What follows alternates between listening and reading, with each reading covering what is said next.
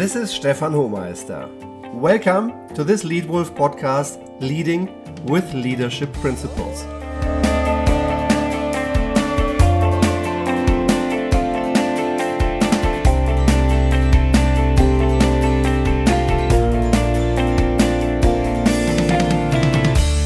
Today's podcast is about moving from frustration and confusion to confidence and orientation. Strong leadership principles can be an extremely powerful tool if they are clear, if they fit your business, and if they fit authentically with you as a person. Principles should be focused and simple. One, I think, great example from Jeff Weiner, the CEO of LinkedIn, is the following. He prefers to work with people who do three things at work. One, they dream big. Two, they get shit done. And three, they are having fun. Three very powerful principles. Another good example of an effective leader who once was my boss and his effective leadership principles, he led with only two principles. He just asked himself before making any decision one, what is right for our customer?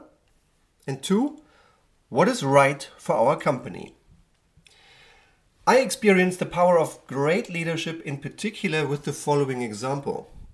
When I was a young marketing director in a global consumer goods company, we got a new global CEO in the year 2000.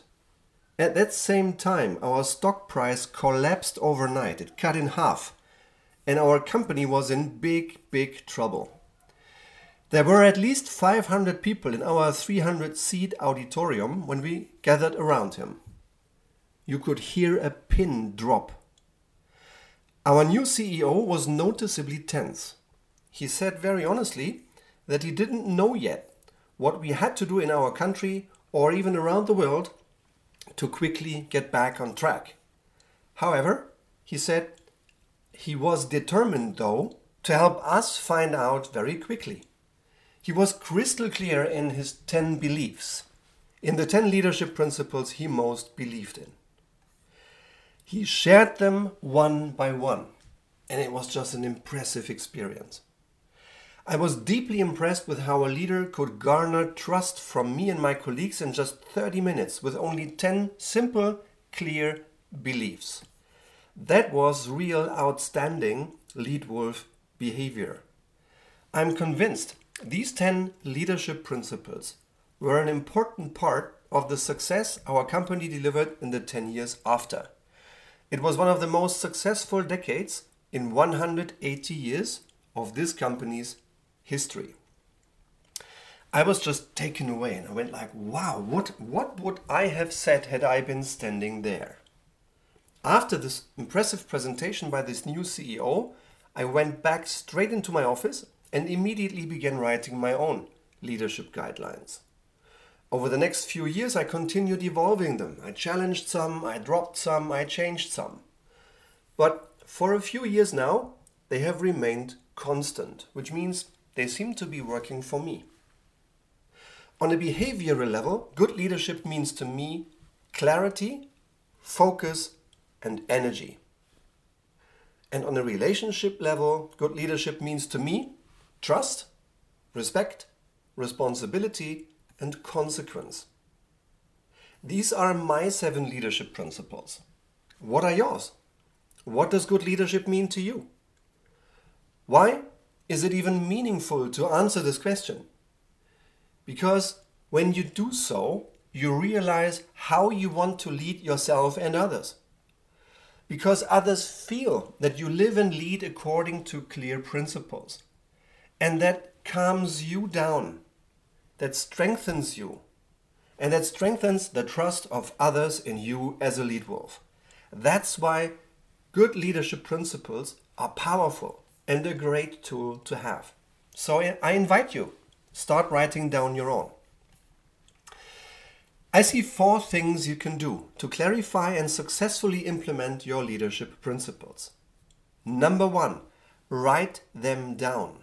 Write down your leadership principles. Do you know what good leadership means to you? One way to be clear is to write them down. Many people realize what they really mean when they write down their thoughts. So, therefore, tip number one write down your own leadership principles. Tip number two implement and reflect. Once you've written them down, start implementing them. Orientate yourself and refer to them when making decisions. For example, suppose one of your leadership principles is respect. However, with your personnel decisions, you surround yourselves with employees whom you like and who always do what you like and propose. Then you run the risk that you have comfortable yes sayers around you. That your people would never dare to contradict you, even if they had a better idea than you. Then you get a lot of niceties and charm but not necessarily the best ideas.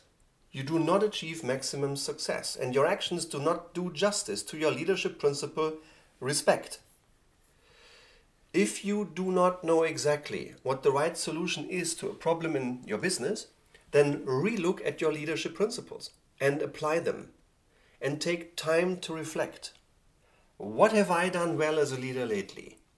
Are my leadership principles still right? Or do I want to adjust them do I really want to implement them consistently? So, tip number two consistently implement leadership guidelines and honestly reflect. Number three, share your leadership principles. Just like our CEO has done at the time, you could hear a needle drop. He had all of us behind us quickly by sharing his beliefs. So, as a successful leader, you should share your leadership principles too. When your employees, colleagues, and supervisors understand what you believe in and how you want to lead, they have increased confidence in you. Therefore, tip three share your leadership principles. And number four, get feedback. Having good leadership principles is good, but not sufficient. The key is to implement them consistently, to turn them into action. From time to time, ask for feedback from others. To what extent you actually implement your leadership principles according to their perception. Good feedback requires the courage to be honest. Your employees must have the courage to tell you what they perceive you're doing and what you're doing well, and if there are things you can improve. For example, if transparency is one of your guidelines, then you should share with your employees as much information as they need for good results, except for those very few pieces of very strictly confidential information. But share as much as you can and as much as they need. Then you will really live up to your principle of transparency. And you must have the courage to admit to yourself if your behavior occasionally contradicts your own principles. We are all humans, we all make mistakes. So do I, and so do you. So, learning from these mistakes is superbly valuable. Whenever I've seen executives adopt clear, well thought out leadership principles that they live by, their teams were successful and highly motivated. That's why these principles are so powerful. Now, over to you. Are you thinking about formulating your own? Here, in summary, my four best tips on leadership principles. Number one, write down your own leadership principles. Two, implement and reflect. Three, share your leadership principles. And four, get feedback. Would you like to have any more tips for good leadership? Then attend one of my Leitwolf seminars. If you like the way I share my experience with you, then by all means, please feel free to give me a star rating in iTunes. Let me know what part of this podcast was most interesting and exciting to you, and subscribe to this Leitwolf podcast. New episodes appear here each and every week. Thank you so much for your time. Thank you so much for your attention. Your Lead Wolf Stefan.